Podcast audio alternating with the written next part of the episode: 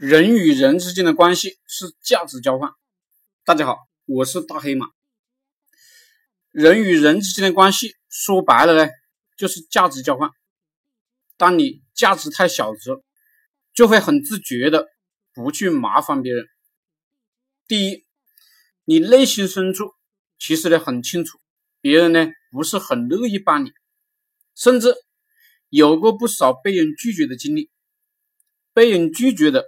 多了就形成了负面的反馈，你自然呢就不想去找人帮忙了。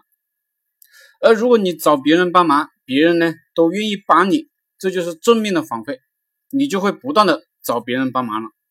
那么别人帮你，其实呢是因为你这个人呢有价值，值得帮。第二，既然是交换，这是有借有还的事情，就像那个借钱一样的。如果你还不起呢，向别人借的时候就不会理直气壮。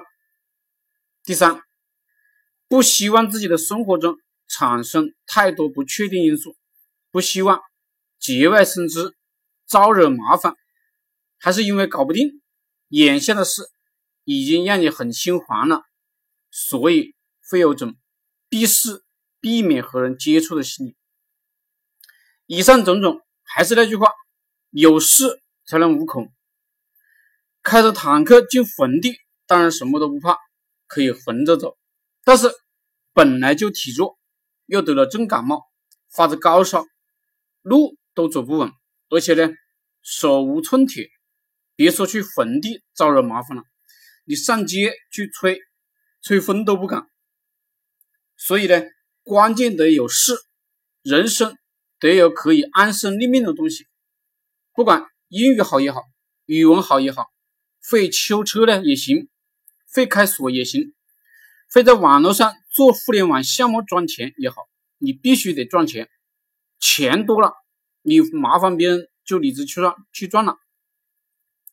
比如我找人给我注册一个新公司，就理直气壮，因为呢我给了几千块钱，不是白白的要求他帮我白干活。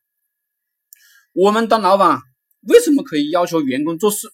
答案也是我们给的钱。我们呢是一种交换的关系。如果你不听我的，那么呢我们就结束我们的交换关系。当然，员工不满意也可以主动结束跟我的交换关系。我教学员认识的东西，可能呢非常的冷血，非常的现实，好像没什么感情，但实际上不是这样的。你们理解了这个，才能更好的弄明白什么是感情，才能更好的与人处理好关系。谢谢大家，大家呢可以加我的 QQ 啊、微信呢，祝大家发财。